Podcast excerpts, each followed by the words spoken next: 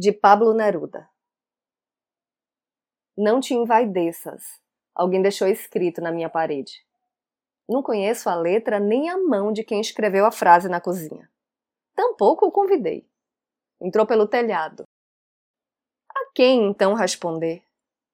Ao vento. Escuta-me, vento. Desde há muitos anos, os vaidosos me jogam na cara suas próprias e vazias vaidades. Isso é, mostram a porta que abro de noite, o livro em que trabalho, o leito que me acolhe, a casa que construo. É isso, é isso. Malignos me apontam com seus dedos enredados, dedos de era.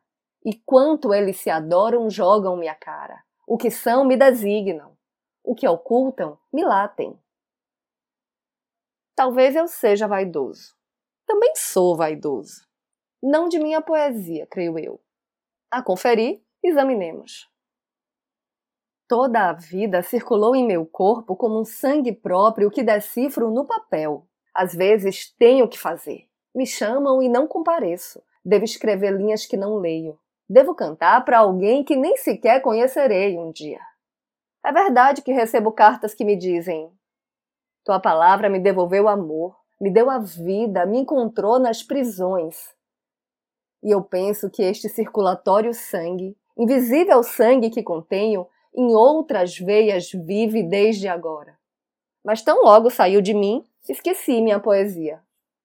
Não encontro grave vaidade em meu esquecimento nem no meu achado. Tampouco em meus sapatos, em meus velhos sapatos deformados por meus pés vagabundos.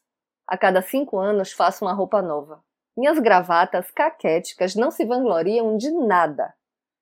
Agora, se no momento do perigo para o meu povo busco a bandeira, subo aos campanários esquecendo a onda bordada com espuma, esquecendo a flor no caminho, não fiz mais que ninguém.